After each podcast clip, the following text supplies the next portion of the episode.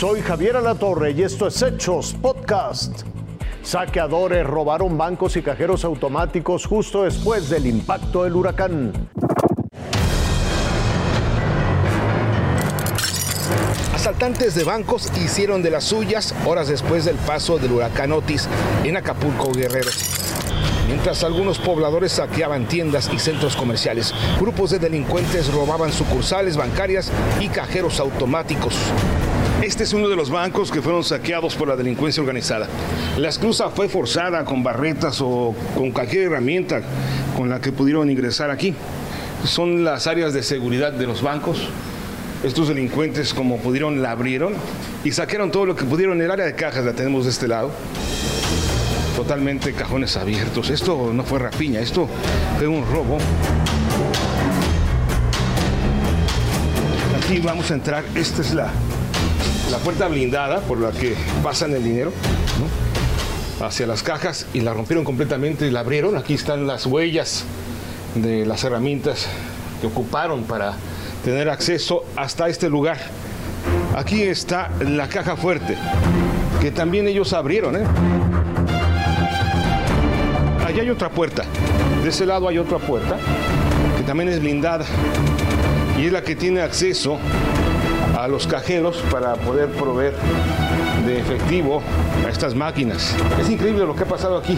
Mientras había gente pues haciendo rapiña, saqueando los centros comerciales, estos delincuentes muy bien organizados ingresaron a los bancos para llevar a cabo un asalto bancario. Eso fue lo que ocurrió. A lo largo de la costera dejaron huella de sus fechorías.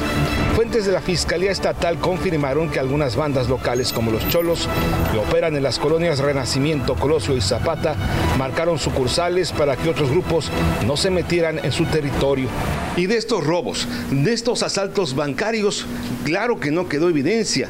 Primero porque el huracán cortó la luz por completo y por supuesto que las cámaras de seguridad pues no lograron captar nada de esto. Así fue como la delincuencia aprovechó la ausencia de seguridad. Federico Anaya, Fuerza Informativa Azteca. Guerrilleros dejaron en libertad al padre de la estrella del Liverpool y de la selección colombiana de fútbol, Luis Díaz. El 28 de octubre pasado en Colombia comenzó un infierno para la familia de Luis Díaz. Delantero de la Selección Nacional de Fútbol y de Liverpool de Inglaterra. Estas imágenes tomadas por cámaras de vigilancia captaron el momento en el que un par de motocicletas siguen a la camioneta donde viajaban los padres del futbolista colombiano. Instantes después, don Manuel Díaz y su esposa fueron secuestrados. Las autoridades locales implementaron un operativo en toda la región.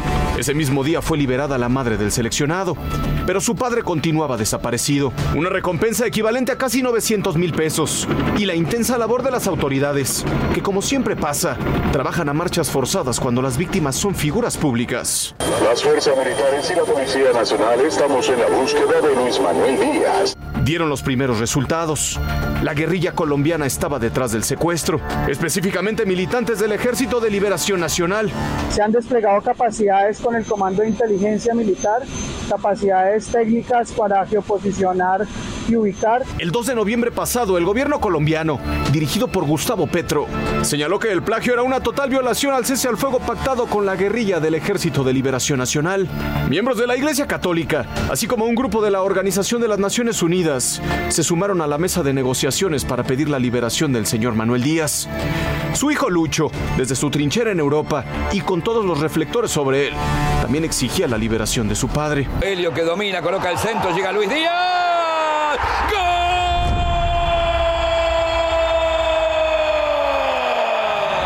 La presión nacional e internacional logró que el grupo terrorista metiera reversa, que informara que el secuestro del padre del futbolista de Liverpool había sido un error y que su liberación se daría cuanto antes. Ese momento llegó esta mañana.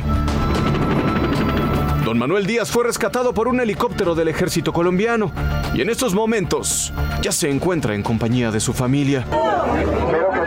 Darle gracias a Dios por esta segunda oportunidad y agradecerle a todo el pueblo barranquero, a la Guajira y a Colombia por este gran apoyo que le han brindado a mi familia. Raciel Cruz Salazar. Fuerza Informativa Azteca.